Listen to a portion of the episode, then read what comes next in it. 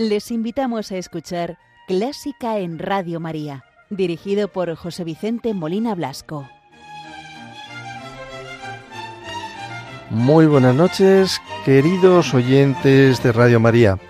Les saluda José Vicente Molina Blasco, quien con Juan Antonio Martín los vamos a acompañar en el programa de esta primera hora, una de la madrugada hora peninsular, las cero horas en las Islas Canarias, del domingo 4 de febrero de 2024. Como les decía, hoy nos acompaña nuestro colaborador Juan Antonio Martín. Buenas noches, Juan Antonio, ¿qué tal? Muy buenas noches. Pues eh, muy bien. Eh, hoy el programa lo, lo dedicaremos a John Williams. John Williams, que fue compositor, pianista, de hecho lo sigue siendo, aún sigue en activo, trombonista y director. Y hoy conmemoraremos su 92 cumpleaños. Qué bueno. Pues un programa prometedor.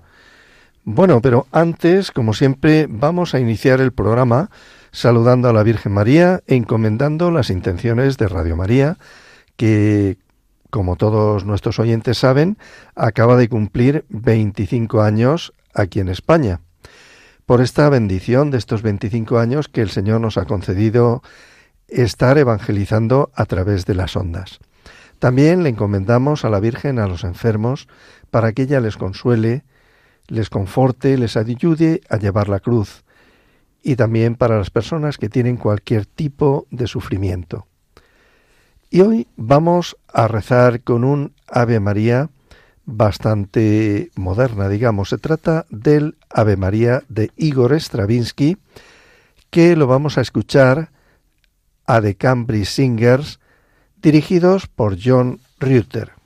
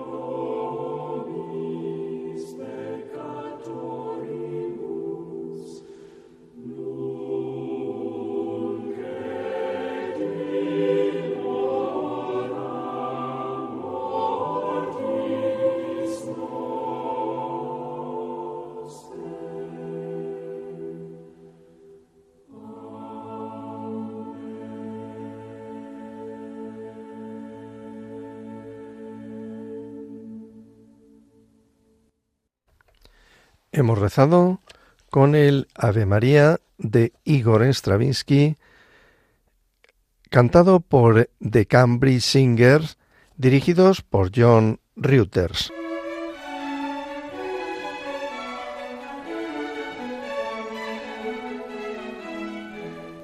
Buena música para encontrarse con la suprema belleza que es Dios. Clásica en Radio María.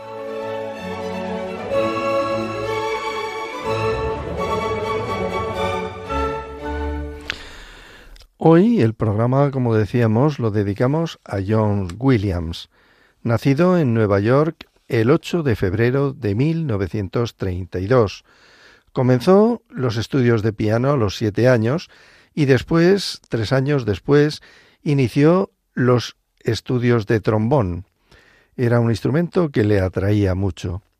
El estilo neorromántico de Williams lo ha ido reflejando y continúa haciéndolo en su extensa labor de compositor, director, pianista y trombonista, y también en sus bandas sonoras de más de 100 películas de enorme prestigio.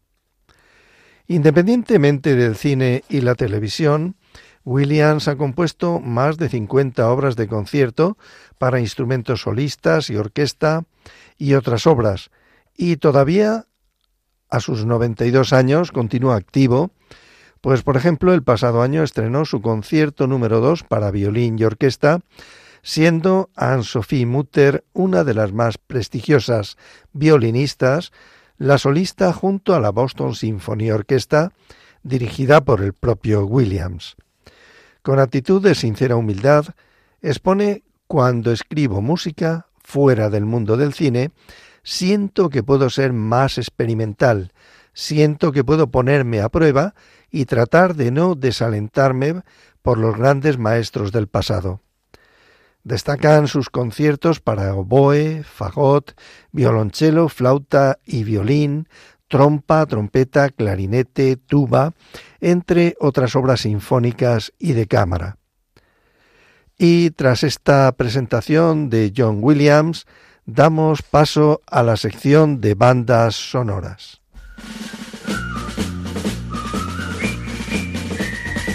Bandas sonoras con Juan Antonio Martín en Clásica en Radio María.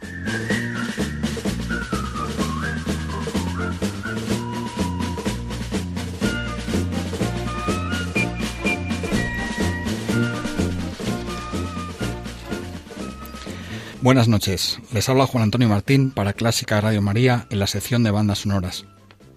La película de la que hablaremos hoy resulta tan curiosa como espectacular. En ella fueron a encontrarse un compositor judío, un guionista y director protestante metodista, un actor de renombre que fue anglicano y se convirtió al catolicismo, y un actor que se manifiesta indiferente. El resultado fue realmente explosivo. Comencemos por Harrison Ford. Es un versátil actor que ha protagonizado la mayor parte de los éxitos mundiales de taquilla. Ha sido personaje de películas como Indiana Jones, Único Testigo, El Fugitivo, La Costa de los Mosquitos, Frenético, Blade Runner. La lista no se acabaría nunca. Hijo de madre judía y padre católico, le preguntaron en cierta ocasión, ¿usted qué religión profesa? A lo que Harrison contestó, yo soy republicano. Pasemos al guionista y director, George Lucas. Educado en la religión metodista, ha sido uno de los grandes visionarios de la industria cinematográfica reciente. Cuando llegó a este mundillo, las grandes productoras acaparaban todo el mercado y era casi imposible entrar en él. Él llegó a crear una firma independiente de efectos especiales totalmente innovadora, la cual dedicó dos años a desarrollar los efectos de la primera entrega.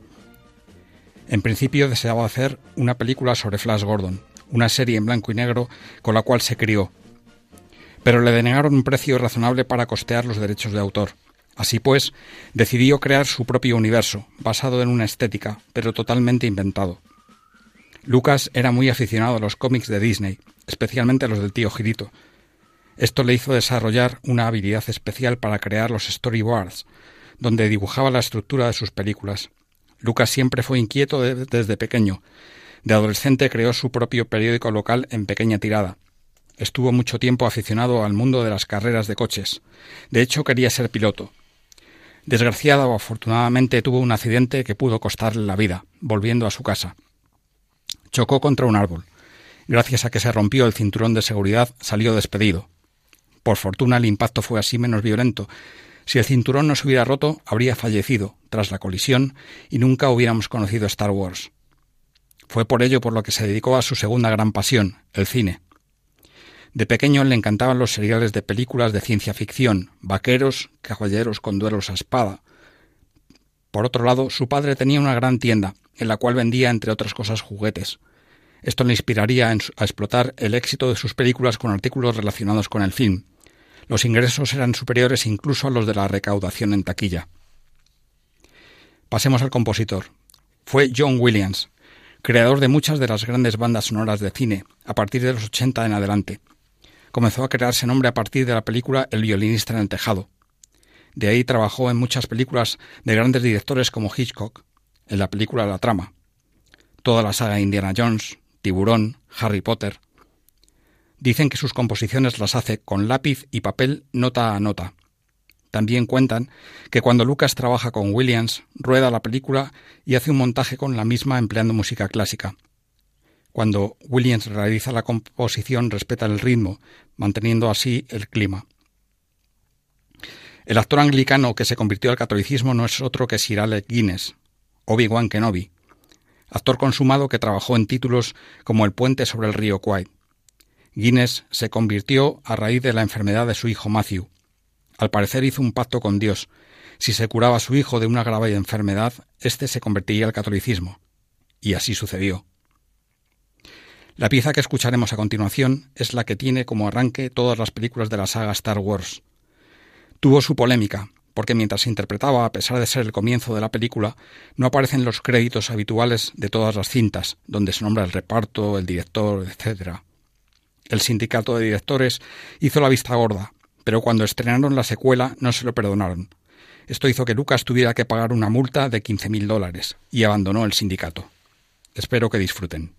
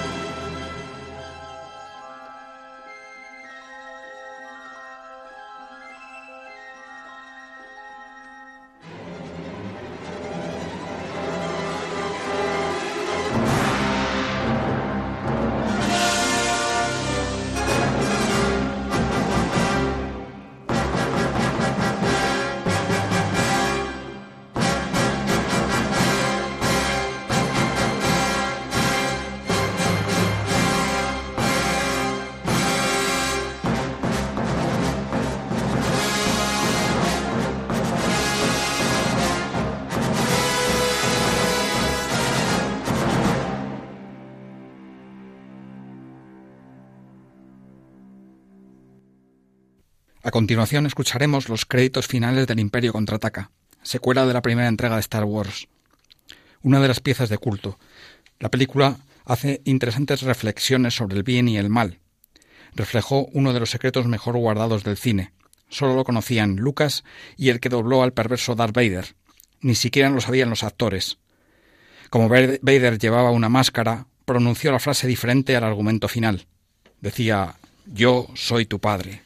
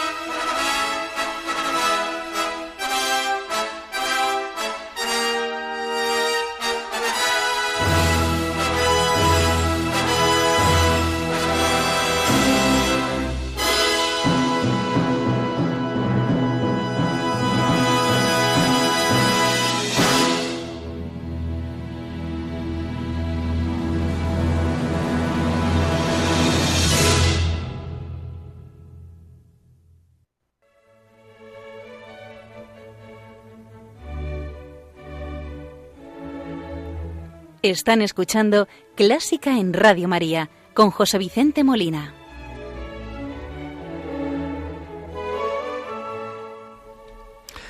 Y dentro del programa que estamos dedicando a John Williams, compositor americano nacido en 1932 y del que hoy celebramos el 92 cumpleaños, vamos a escuchar el concierto para oboe y orquesta que Williams compuso en 2011.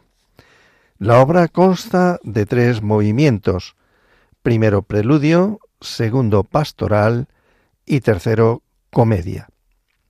Este concierto de John Williams para oboe y orquesta de cuerdas combina el estilo pastoral del concierto para oboe de Vaughan Williams con las cortantes disonancias de Copland y la clara textura orquestal de los conciertos de Mozart, en un sonido que es esencialmente John Williams. Un estilo accesible, arraigado en la escritura tonal conservadora, las cuerdas exuberantes y las melodías amplias que saturan sus conocidos temas cinematográficos. Fue compuesta para Keisuke Wakao, el oboísta que escucharemos en esta grabación. Escuchemos el primer movimiento de este concierto para oboe y orquesta de Williams en versión de Keisuke Wakao, la orquesta Boston Pop Orquesta, dirigidos por John Williams.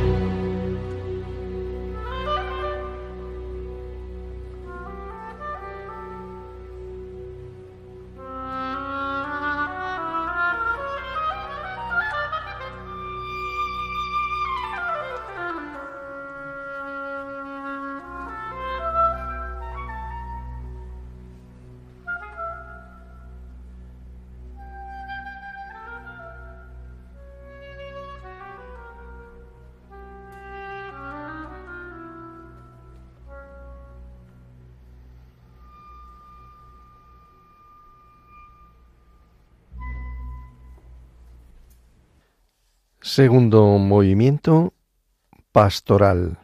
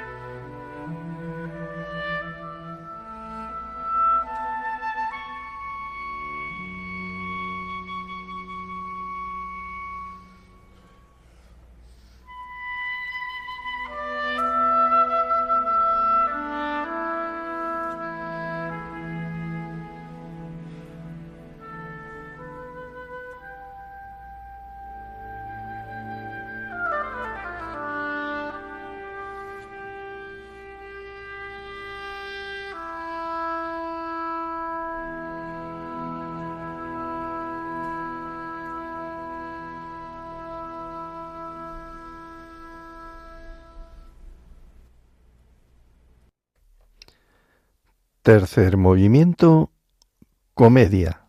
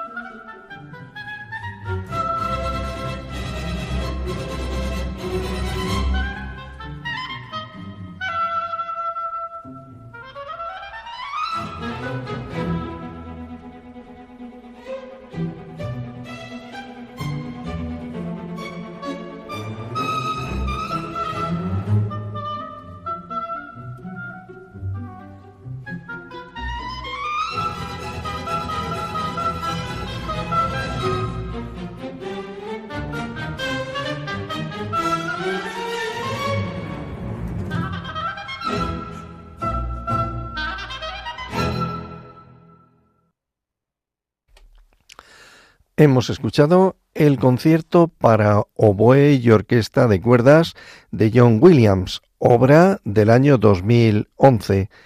La hemos escuchado completa en sus tres movimientos, primero preludio, segundo pastoral y tercero comedia, en interpretación de Keisuke Wakao al oboe, la Boston Pop Orquesta, dirigidos todos por el propio autor, John Williams. ¿Te gusta la música clásica? Si tienes alguna sugerencia o quieres hacer una consulta, puedes escribirnos a clásica en Radio María 2 arroba radiomaria.es. Y si quieres volver a escuchar este programa, puedes pedirlo llamando al teléfono del oyente 91 822 8010. También lo tendrás disponible en el podcast de Radio María, www.radiomaria.es.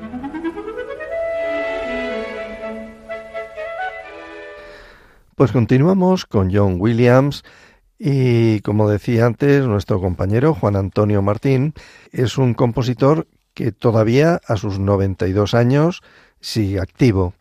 A lo largo de su carrera y de su vida ha tenido muchísimos reconocimientos y premios. Por ejemplo, 52 nominaciones a los Oscar y conseguido la estatuilla en cinco ocasiones. También destacamos que para Star Wars con la Orquesta Sinfónica de Londres fue la versión más vendida de la historia y obtuvo el tercer Oscar, la tercera estatuilla. Ha conseguido también 23 premios Grammy, 4 Globos de Oro y 7 BAFTA, 7 distinciones de la British Academy Film Television Arts. Ingresó en la Academia Americana de las Artes y las Ciencias en 2009 y le concedieron la Medalla Nacional de las Artes. En 2020 le fue concedido el Premio Princesa de Asturias de las Artes, compartido con Ennio Morricone. La siguiente obra que vamos a escuchar se trata del segundo movimiento, tranquilo, del concierto para clarinete de John Williams.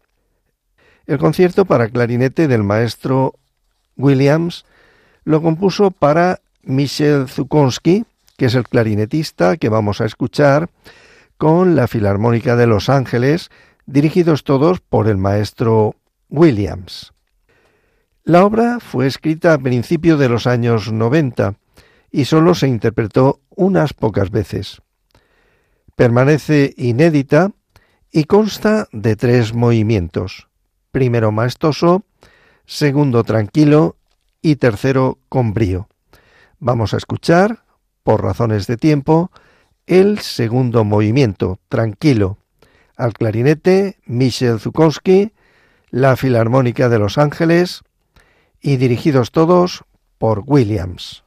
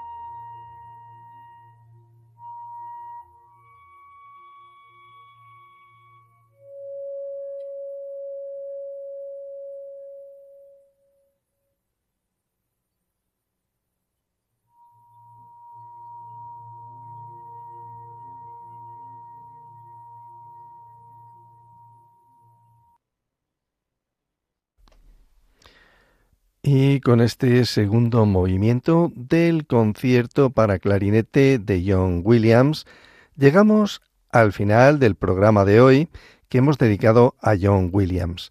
Este concierto para clarinete, segundo movimiento, lo hemos, eh, tranquilo, lo hemos escuchado al clarinetista Michel Zukowski, acompañado por la Filarmónica de Los Ángeles, dirigidos todos por el propio compositor John Williams, programa que hemos dedicado a John Williams con motivo de su 92 segundo cumpleaños. Williams, compositor, pianista, trombonista y director de orquesta. Les hemos acompañado Juan Antonio Martín en las bandas sonoras y quien les habla, José Vicente Molina, con el deseo de que el programa haya sido del interés y agrado de todos ustedes. Les esperamos de nuevo dentro de 15 días, no se olviden. Muy buenas noches y que Dios los bendiga.